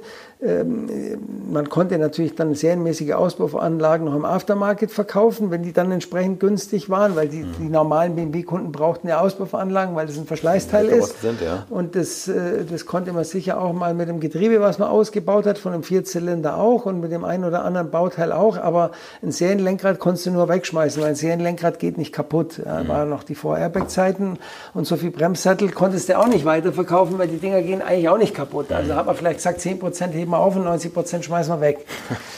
Äh, das nur, weil BMW aus der Großserienfertigung nicht raus konnte. Ne? Also, dass man ja, also BMW, äh, das ist sicher auch richtig so, ein, ein Neuteil, was das BMW-Werk mal verlassen hat, äh, kann nicht mehr als, als Neuteil ein anderes Fahrzeug verbaut werden. Mhm. Weil ja, es könnte ja in den Bremssattel eine Schramme reinkommen oder ja, es könnte irgendwas, man kann es dann den Kunden nicht mehr als Neuteil verkaufen. Also mhm. Also die, irgendwas zurück anzuliefern, das würde nicht funktionieren und das ist auch richtig so.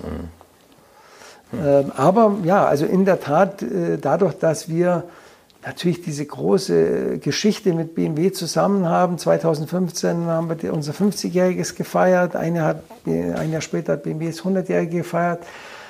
Durch diese lange Geschichte mit den Motorsporterfolgen, mit den, mit den guten Testberichten für BMW ist es ja auch, oder auch für einen normalen BMW-Kunden, wenn ein Alpina 300 fährt und der BMW 5er für 300 km/h oder mehr gut ist, dann habe ich doch als äh, BMW Vierzylinder oder 520 Dieselfahrer ja auch ein gutes Gewissen, weil ich sage, Mensch, die Karosserie muss doch gut sein, das ganze Auto muss solide sein, wenn man damit 300 fahren kann. Und, und wenn wir mit den Alpina-Produkten circa zwölf Monate nach BMW in den Markt kommen, ist natürlich auch in der Presse wieder, in, äh, wird wieder über den Fünfer oder über den Siebener oder über den Dreier erneut geschrieben.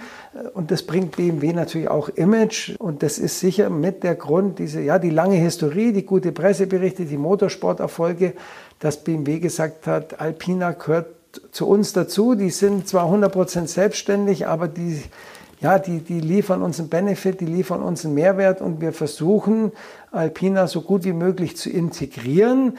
Aber letztlich ist es heute so, dass BMW natürlich nicht sagt, ja, ist alles, alles gut und schön, sondern da sind natürlich auch Business Cases dahinter und, und letztlich, ja, letztlich ist es so, wenn BMW hm, jetzt ja heutzutage über zwei Millionen Autos baut, dass BMW an einem BMW äh, Alpina B5 mit dem Umfang, den sie für uns produzieren, mit dieser sogenannten Stripkarosse, und den ganzen Sonderausstattungen, die wir ja auch mitbestellen, die sehr umfangreich sind, unterm Strich dann schon mehr verdient, wie wenn Sie jetzt irgendeinen kleinen Vierzylinder Fünfer bauen würden mhm. und den mhm. möglicherweise eine Autovermietung verkaufen. Mhm. Also, äh, also es ist schon ein Business Case, das Ganze muss sich rechnen. Jedes Alpina-Projekt muss auch BMW-Gremien durchlaufen. Also das ist jetzt nicht mehr so, wie es vielleicht in den 90er äh, Jahren war, ähm, sondern das ist heute auch ein Business, ja, wo, äh, wo das alles gerechnet wird und es muss zum, unterm Strich passen und wir bezahlen heute jeden Stellplatz in einem Werk Dingolfing oder woanders, wenn Alpina da eine Fläche beansprucht, dann hat ein Controller ausgerechnet, was die kostet. Oh und, und dann, dann äh, heißt es halt äh, zum Schluss, ja, für die Integration des Alpina-Modells B5 im Werk Dingolfing ist ein siebenstelliger Betrag zu bezahlen. Der halt mal schwankt, der mal ist ein bisschen höher oder ein bisschen niedriger, damit BMW uns das Auto am Band baut. Sonst machen sie es nicht. Mhm. Also es ist jetzt nicht nur passt schon, sondern es, es muss ein Business Case sein und es ist ein Business Case für beide Seiten und der funktioniert bis heute perfekt und äh, ja, ohne die, die, die, die, gute Basis von BMW könnten wir natürlich auch nicht die tollen Autos bauen. Und das war sicher auch ein bisschen Zufall. Sie hatten eingangs gefragt, äh, wie, kam, wie kam das mit BMW? Und, und es war sicher auch der Zufall, zum einen, dass der Fiat da kaputt gegangen ist. Da haben wir gesagt, Mensch, der BMW-Motor schaut besser aus. Und dann, ja, das war einfach äh, mein Vater und diese, diese neue große Klasse. Äh, äh das, das, die, beide waren zur gleichen Zeitpunkt am richtigen Ort und dann war sicher auch ein Glück dabei, dass das bei BMW ja dann so richtig erst losging. Ich meine, BMW wurde erst richtig erfolgreich ab den 60er Jahren. Äh, okay. Und dass sich BMW so erfolgreich über die Jahrzehnte entwickelt, natürlich konnte das keiner wissen. Aber es hat, es hat halt bis heute perfekt Ein glücklicher gepasst. Zufall. Jetzt schaue ich über Ihre Schulter hinweg und sehe das große Alpina-Logo hängen. Und das rot-blaue Zeichen in der Mitte beinhaltet ein Ansaugtrichter von einem Weber Doppelvergaser und eine Kurbelwelle. Können Sie sich vorstellen, dass da irgendwann ein kupferumwickelter Elektromotor zu sehen ist? Also man entwickelt ja seine Logos durchaus weiter und die werden dann ein bisschen äh, cleaner und so weiter. Ähm, kann ich mir jetzt nicht so recht vorstellen. Äh, ich meine, ich kann mir vorstellen, dass es mal einen Alpina gibt, der elektrifiziert ist. Das kann ich mir sehr gut vorstellen. Das heißt aber noch nicht, dass man sein Logo ändern muss. Ähm, das Logo in der Tat, äh, wie, wie war es in den 60er Jahren? In den 60er Jahren, ich sage es mal vor den Turbozeiten, war es in der Tat so, ähm, Hubraum ist doch nichts zu ersetzen und äh, Hubraum ist Kurbelwelle. Ja? Und äh, wenn ich viel Leistung will, muss der Motor frei atmen können. Frei atmen war am Anfang der Weber Doppelfraser, der auch am Anfang im Logo drin war und der dann durch diese alpine Ansauganlage äh, Anfang der 70er Jahre ersetzt wurde äh, mit der Kugelfischereinspritzung, die eben heute ähm, in dem, im, im Logo integriert ist. Also Ich möchte euch noch meinen Partner dieser Folge vorstellen und das ist die Firma Kali. Und die machen etwas, wovon ich lange geträumt habe, nämlich immer, wenn ich mal wieder große Rechnungen für kleine Arbeiten am Auto präsentiert bekommen habe. Ich erinnere mich da an meinen Wunsch, bei einem früheren Fahrzeug einige Programmierungen wie Blinkerbestätigung beim Abschließen und so weiter ändern zu lassen. Ich bin fast hinübergekippt bei den Preisvorstellungen des Händlers. Fehlercodes sind auch so eine Sache, wo man vielleicht gerne mal selbst draufschauen würde und nicht zuletzt werden über immer mehr Sensoren am Auto immer mehr Daten erfasst und dafür gefühlt immer weniger Infos an den Fahrer weitergegeben. Auch unfair. Oder habt ihr noch ein Ölthermometer oder das Manometer für Öldruck im Armaturenbrett? Ich nicht. Kali ist da der Problemlöser eurer Wahl. Damit habt ihr die komplette Transparenz über den Zustand eures Autos und holt euch die volle Kontrolle über euer teuer bezahltes Fahrzeug endlich wieder zurück. Als täglicher Begleiter liefert Kali euch die Fehlerdiagnose in Herstellerqualität, Auslesen und Löschen von Fehlercodes, Auslesen und Aufzeichnen von Motor-Live-Daten, sogar mit Referenzwerten zum besseren Verständnis, Freischalten von versteckten Funktionen, bei denen man auch manchmal staunt, was das eigene Auto eigentlich alles kann.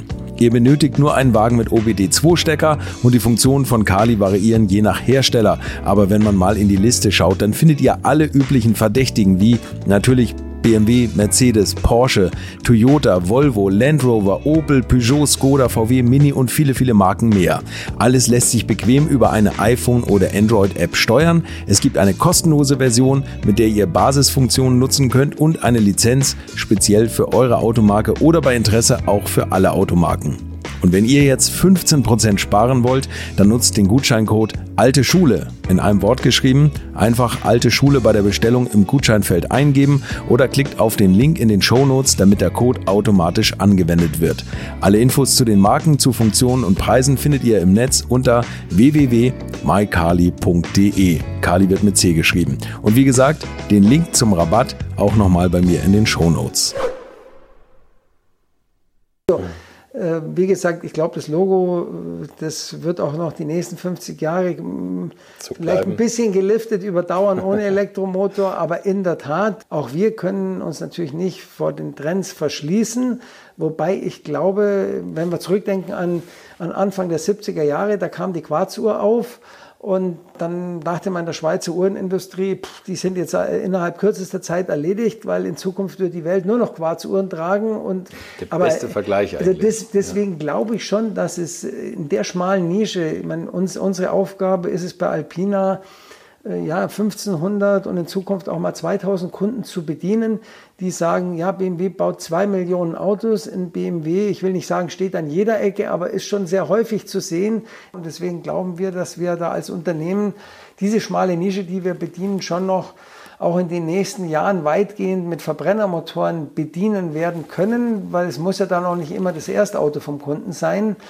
Oder respektive, ich glaube auch, äh, ja, da ist jetzt unglaublich viel Emotion in dem Thema drin, natürlich auch getrieben durch den, ich sage jetzt mal VW Dieselgate. Die Autoindustrie hat massiv in Summe an Glaubwürdigkeit verloren und jetzt trauen sich auch viele nicht mehr zu sagen, äh, wir wissen zwar, dass der Verbrennungsmotor noch die wesentliche Rolle über die nächsten Minimum 20 Jahre spielen wird, aber wir können, es traut sich keiner mehr, das auszusprechen, sondern nee, nee, dann laufen wir jetzt die Welle mit. Mhm. Aber ob die Welle trägt, wird sich erst entscheiden. Ich meine, der Tesla-Kunde wäre jetzt kein Alpina-Kunde, weil der Alpina-Kunde will schnell beschleunigen, auch mal schnell fahren.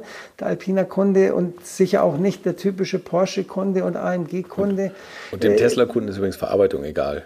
Das ja, ist auch nicht so auch, wichtig, ob die Nähte von Leder Du musst als Kunde ja auch bereit sein, wenn du denn schnell beschleunigen könntest ähm, und in Deutschland auch ein bisschen schneller fahren darfst, bist du dann freiwillig bereit, äh, 90 Prozent deiner Fahrten darauf zu verzichten, weil du weißt, wenn ich schneller als 120 fahre oder teilweise auch 110, ist die Batterie viel zu schnell leer. Mhm. Da wären unsere Kunden jetzt nicht bereit, Deswegen sehe ich das Elektroauto, also ich sehe überhaupt keine Ablösung des konventionellen Autos in Summe durchs Elektroauto, sondern ich sehe die Anwendung im, im urbanen Bereich, im Stadtverkehr als Zweitauto. Aber das ist ja momentan noch ein bisschen absurd. Ein Elektroauto muss klein und leicht und windschnittig sein, um eine entsprechende Reichweite, Effizienz zu erzielen. Der Kunde will aber SUV und er will Allrad. Und deswegen wird auch bei uns der erste Step dann sein, wenn die Technologie noch eine Generation weiter ist, dass wir auch ein Hybrid anbieten werden, Aber heute sind auch hier noch die Nachteile zu groß, äh, sprich Gewicht. Äh, aber was, ja, das ist ein ganz wesentlicher Faktor. Aber was auch ein wesentlicher Faktor ist, äh, die Batterie muss unter die Sitzbank und dann ist verdammt wenig Packageplatz und dann wird plötzlich der Benzintank klein und dann hast du nur noch 40 Liter und ja, dann habe ich einen Hybriden mit 40, ich, ich, ich darf es vielleicht öffentlich sagen, dann habe ich einen Hybrid und der hat dann einen 40-Liter-Tank und wenn du mit dem Ding dann schnell fährst, hast du Reichweite 400 Kilometer. Ja, das kann kein Ersatz für einen Diesel sein und kann noch nicht mal ein Ersatz für, für einen normalen äh, Otto-Antrieb sein, weil ich einfach, ja, ich habe dann weniger Reichweite und mein Kofferraum ist noch 100 Liter kleiner. Also ich sehe schon, Alpina ist weit weg von zwei Weber Doppelvergasern, die damals rangeschraubt wurden. Da ist doch also viel, viel mehr zu bedenken inzwischen, wenn man äh, Autos macht. Wenn Sie, wenn Sie es jetzt aussuchen dürften, ich meine, nun haben Sie das, die, die schwere und verantwortungsvolle Aufgabe, das Erbe Ihres Vaters mit Ihrem Bruder zusammen weiterzuführen. Würden Sie lieber die ersten 40 Jahre erleben von Alpina oder hätten Sie lieber da die, die Zeit mitbestimmt oder die letzten 40, also ich glaube, die nächsten 40 Jahre. Nachdem man ja die ersten 40 Jahre schon kennt und, und die Zukunft noch nicht kennt, ich glaube, es ist immer ich glaube, spannend, die Zukunft mitzugestalten. Also gar keine Frage, natürlich jetzt dabei zu sein, ist perfekt. Aber die Rennsportzeiten waren vielleicht damals schöner. Also das will ich jetzt nicht, weil es war nicht ganz so professionell und äh, wie, wie heute. Also ja, ich glaube, jede, jede Zeit hat, hat ihre tollen Seiten gehabt und die, die, die jetzigen Zeiten die, die sind anspruchsvoll, aber ich glaube, ich hatte es ja vorher gesagt, äh, für, für Nischenprodukte, für Gourmets, die was Spezielles wollen. Da wird immer Platz sein, auch für Kleinserien. Aber in der Tat, wir müssen, wir müssen wachsen, wir müssen auch wachsen. Die Entwicklungskosten steigen überproportional. Ähm, also das Credo von damals, wir machen 500 Autos für die ganze Welt, das geht nicht, sondern wir müssen schon uns von unseren 1500 Autos auf 2000 oder auch mal über 2000 entwickeln, weil wir sonst die Entwicklungskosten nicht mehr tragen können. Das, das ist sicher eine, eine große Herausforderung. Aber äh, wie gesagt, ich bin 2002 dazugekommen. Ist jetzt ja nicht so, ich bin jetzt auch, werde auch schon dieses Jahr 57. Ist jetzt ja nicht so, dass wir jetzt erst, mein Bruder und ich, seit zwei Jahren dabei nee, sind äh, und jetzt seine Fußstapfen äh, Stapfen treten, sondern wir haben schon äh, seit Anfang der 2000er äh, Jahre dann viel, viel gestaltet, äh, hier massiv gestaltet. Mein Vater, äh, der Schwerpunkt meines Vaters war sicher im, im zweiten Geschäftsbereich, im Weinbereich angesiedelt, seit dieser Zeit schon. Aber natürlich, er ist auch mit Herz und Seele Ingenieur und wenn es ein neues Auto gibt, will er damit fahren und gibt seinen Kommentar ab und sagt, die Automatik schaltet vielleicht ein bisschen zu langsam oder zu spontan in einer bestimmten Drehzahl und die schreibt er dann auf und gibt auch heute noch an die Ingenieure weiter. Also da ist er immer noch dabei, aber er äh, kümmert sich jetzt nicht drum, oh, wie waren die Verkaufszahlen der letzten zwei Wochen und in welchem Markt haben wir das verkauft und in welchen Markt wollen wir zukünftig eintreten. Typisches Beispiel war jetzt, wir haben gesehen, die Welt dreht sich weiter, die Leute wollen SUVs. Dann habe ich gesagt, ja, wir müssen unbedingt ein SUV machen. Der Start war eigentlich, wir wollten einen X, X5 machen mhm. und haben da mal einen ersten Prototypen gebaut. Und dann kam, dann kam der äh, Dr. Reitzler und hat gesagt, ja, der Prototypen, der fährt sich ja alles ganz toll, äh, der Boden sieben Arme, wir, wir brauchen da dreieinhalbtausend Autos im Jahr äh, oder respektive dreieinhalbtausend Motoren. Die Amerikaner brauchen da ganz viel. Und dann haben wir gesagt, dreieinhalbtausend, das ist, wir, wir bauen hier 1100 Motoren, war damals hier in Handarbeit, haben wir 1100 Motoren gebaut. Ähm, also das, das, das können wir nicht leisten. Und dann und der Reisler hat gesagt, ja, der M-Motor, da sind wir wieder beim M-Motor. Der M-Motor geht nicht mit Automatik, aber das Auto für Amerika geht nur mit Automatik und wir brauchen leistungsfähigen Antrieb und wir brauchen das Auto vor allem schnell. Können wir denn nicht das Know-how kriegen von euch? Und dann der Motor aus unserem B10 äh, wurde dann der BMW X5 4,6 IS. Also der, der Motor war die, mit Alpina-Komponenten ausgestattet und BMW hat ihn dann noch für USA abgastechnisch zertifiziert aber der, der Motor war im Prinzip, waren die Alpina-Komponenten. Mhm. Und damit es schnell ging und man wusste ja bei Alpina die Sachen halten, dann mussten die auch bei BMW das nicht alles neu erfinden. Na gut, also so geht, dann, war, dann war aber der X5 im Prinzip belegt, weil unser Motor war da drin. Da haben wir gesagt, gut, das ist jetzt vorbei. Ja. Dann kam der nächste X, da haben wir gesagt, ja, aber Geländewagen, die sind im Trend, also der nächste X5. Dann kam der nächste X5 dann haben wir entwickelt und waren schon relativ weit. Also da war sicher äh, die Hälfte der Entwicklung äh, schon durch. Also wir haben sicher schon an die knapp zwei Jahre entwickelt. Kurz vor die ersten Prototypen dann auf Straßenfahrt hätten gehen sollen. Und dann sagt BMW, nee, also euer geplanter Anlauf im Berg Spartanburg, das geht nicht. Dann haben wir gesagt, wie, warum? Ja, wir sind voll, die, die, Nachfrage wächst immer weiter, das Werk ist an Kammlinie, wir kriegen euch jetzt nicht unter, wir kriegen euch erst in eineinhalb Jahren unter. Und dann haben wir gesagt, wenn wir jetzt diesen X5 erst in eineinhalb oder zwei Jahren ins Werk kriegen, dann haben wir nur eine Projektlaufzeit von zwei Jahren. Und dann so, rechnet okay. sich die ganze Entwicklung nicht mehr. Dann haben wir gesagt, okay, zweite X5 auch gestorben. Weil sonst hätten wir zumindest vier oder fünf Jahre Projekt, okay. Projektlaufzeit ja, gehabt. Ja. So, und dann, long story short, dann kam der X3 und dann habe ich zu meinem Vater gesagt, also wir müssen jetzt den X3, am Anfang hat mein Vater noch gesagt, als der Reizel das Projekt dann übernommen hat vom ersten X5, gut, ich will eh kein SUV. Ich identifiziere mich gut, dass BMW das Projekt jetzt nimmt, verdienen wir ein bisschen was dran ähm, und wir müssen da kein SUV machen, diese fürchterlichen Spritzer auf eine Kiste. So, und dann, und dann kam der X3 und im ersten Moment hat er gesagt, nee, also fürchterlich. Also nur über meine Leiche und so weiter. Und dann haben wir gesagt, okay, drei Stimmrechte, mein Bruder ist dafür, ich bin auch dafür, du bist überstimmt, wir machen den X3. Und da hat er gesagt, ja, ich will damit nichts zu tun haben. Und ich finde es gleich in seinen Weinkeller verschwunden, hat sich wieder Ich finde es ganz grauenhaft und so weiter. Aber dann war das ja ein Diesel und ein Sechszylinder-Diesel und mit 350 PS. Und dann ist er doch ein neugieriger Mensch und dann ist er mit dem Auto mal übers Wochenende gefahren und hat gesagt, oh, das Fahrwerk, das, ja, das ist ihm jetzt noch ein bisschen zu weich und zu schwammig. Ähm, äh, aber sonst, also das Auto fährt echt proper und der Verbrauch ist auch einstellig, das wäre jetzt doch in Ordnung. Und somit war für ihn die Welt dann auch wieder in, wieder im reinen, äh, ja, wenn, wir, wenn das erste Auto ein SUV mit V8-Motor und im hohen zweistelligen Verbrauch gewesen wäre, wäre es jetzt gar nicht im Sinne seiner Philosophie gewesen, aber mit dem Diesel war es dann in Ordnung. Okay. Vielleicht ist das jetzt auch ein bisschen noch der Unterschied zu früher. Mein Vater hat eigentlich immer genau das umgesetzt, was er im Kopf hatte als Fahrzeug. Ich baue mir jetzt ein, ein Auto, was ich für mich persönlich gern fahren möchte.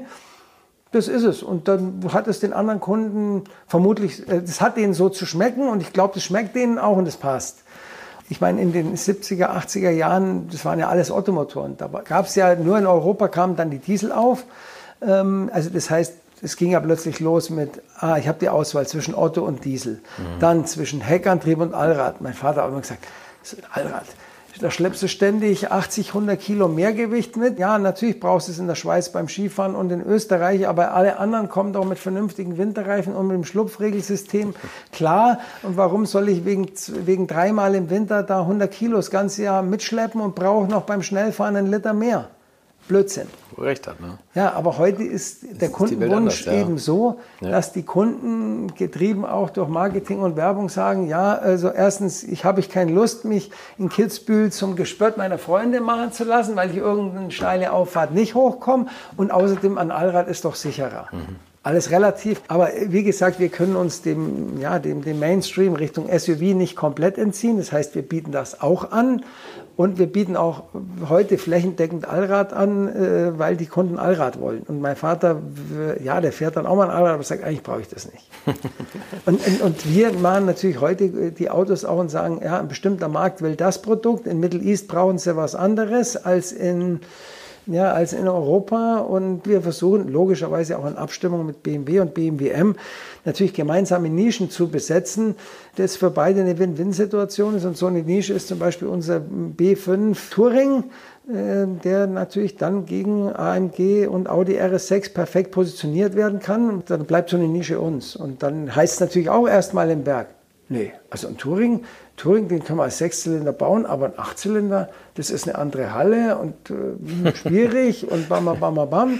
Und dann gibt es immer motivierte Leute in den Mer Werken und auch, die haben ja auch oft, viel, äh, oft gute Ausbildungen in den Werken, die sagen, ach, das kriegen wir doch hin und dann machen wir mal ein Brainstorming und dann findet sich auch ein Weg, in der großen BMW-Organisation, wenn alle ein bisschen mithelfen, sowas umzusetzen. Kleine gallische Dorf doch noch zu unterstützen. Ne? Genau. Herr Bovensiepen, Mensch, das ist ja, also ich merke, wir, wir, man könnte eigentlich eine ganze Podcast-Serie nur mit Ihnen machen. Wir haben zu viele Themen noch gar nicht angesprochen, aber es ist, es ist unfassbar, was Sie hier leisten in diesem doch sehr kleinen Betrieb mit 300 Mitarbeitern, glaube ich. Ja, wir sind jetzt bei knapp 300 Mitarbeitern. Äh, sind sehr ingenieursgetrieben. Äh, ja, schon circa 30 Prozent der Mitarbeiter sind Ingenieure oder Techniker. Ähm, und es geht auch nicht anders. Und wie gesagt, Produktion zu 80 Prozent bei BMW. Ähm, aber es ist, ja, es ist halt schön, dass es auch nach wie vor viele Menschen und auch Mitarbeiter gibt, die sagen, wir haben Spaß in so einem kleinen Laden was zu bewegen. Und äh, das Kleine hat auch den Vorteil, wir wissen, die Welt und alles wird komplexer. ob das jetzt ein Fahrwerk ist oder ein Motor ist. Und wenn, wenn du dann in einer großen Organisation schon ja, ein paar Leute brauchst, die, die mitreden beim Fahrwerk, weil ein Einzelner gar nicht mehr komplett beurteilen will oder kann, wie die Fahrwerksauslegung aussieht, sondern dann schon wieder ein Gremium mitreden muss. Mhm. Dann kommt vielleicht nicht immer das raus, was dann zum Schluss allen gerecht wird. Und, und wir sind eine kleine Truppe, die sagen, ja, äh, wir verstehen was vom Autofahren. Jetzt, da hilft jetzt auch wieder vielleicht ein bisschen der Rennsport-Background, wenn man Auto im Grenzbereich bewegt, mhm. wenn man auch ähm, mit knapp 57 Jahren von irgendwelchen Jungingenieuren respektiert wird, weil die sagen, ja, der kann Auto fahren, der redet kein Quatsch. Und wenn der uns sagt, er will ein bisschen nach rechts oder links, dann verstehen wir das auch durchaus und setzen das dann um. Und wir finden es gut, dass hier schnell entschieden wird, dass was weitergeht und dass wir hier gestalten können und auch als Ingenieurinnen oder auch im Vertrieb ein breiteres Spektrum haben und nicht nur ganz schmal tiefgehend unterwegs sind, sondern ein breiteres Spektrum abdecken können. Und äh, ja, dadurch kriegst du motivierte Leute und es macht vielen Spaß und ich hoffe auch, es macht ihnen noch lange Spaß und solange wir die Kunden begeistern können, glaube ich, ja, da haben wir eine gute, eine gute Zukunft. Ganz sicher. Also ich bin mir sicher, ich hatte einen, einen Wahnsinnsspaß hier heute bei Ihnen. Ich durfte auch das Werk schon angucken und was Sie erzählt haben. Äh, ich bin mir sicher, dass unseren Hörern das ähnlich geht. Eine Abschlussfrage habe ich jetzt noch. Mal angenommen, der Sprit geht wirklich irgendwann aus und man rollt ihn irgendwann das letzte 50 Liter Fass auf dem Hof. In was für einem Wagen würden Sie das verfahren? Und auf welcher Strecke? Ja, es ist mit Sicherheit ein Auto mit vielen Zylindern. Mein Vater hat einen alten Ferrari Testarossa noch. Ich habe einen alten Cup Porsche noch. Also so, das sind so Autos, wo man dann sagt, da habe ich einen luftgekühlter Porsche Sechszylinder Motor, sowas zu fahren, zu hören. Oder natürlich einen schönen alten äh, B10 Biturbo ist immer ein tolles Auto. Oder, oder B8. Oder bin ich kürzlich gefahren, den B8. Wir haben ein Cabrio aufgehoben. Welche Strecke? Spar oder die Nordschleife. Vielen Dank. Das war's. Gut. Und das war die alte Schule für heute. Ich hoffe, es hat euch gefallen. Ich bin nachhaltig froh, dass ein bisschen alte Schule im Autobau dort in die heutige Zeit rübergerettet wurde. Und ich hoffe, das bleibt noch wirklich lange so. Übrigens, das Buch, auf das wir uns an einigen Stellen bezogen haben, ist das Jubiläumsbuch zu 50 Jahren Alpina. OAL BB 50, das Alpina Buch heißt es, ist erschienen im Delius Glasing Verlag und überall käuflich zu erwerben. Fotos von meinem Besuch bei Alpina und auch vom 6er Rennwagen findet ihr bei uns im Netz unter www alte-schule-podcast.de und nächste Woche bleibe ich gleich im schönen Allgäu. Dran treffe ich den Drogendealer mit dem reinsten Stoff. Alois Ruf heißt er, der Mann, der Porsche 911 den maximalen Schliff verpasst und den Suchtfaktor nochmal erhöht. Freut euch auf das Interview. Bis dahin eine schöne Woche. Geht nochmal Lotto spielen, denn nächsten Donnerstag erfahrt ihr hier, wie ihr den Gewinn dann bestmöglich anlegen könnt. Infos, Bilder und alles Wissenswerte unter der Internetadresse www.alte-schule-podcast.de. Alte Schule ist ein Podcast aus den WakeWord Studios.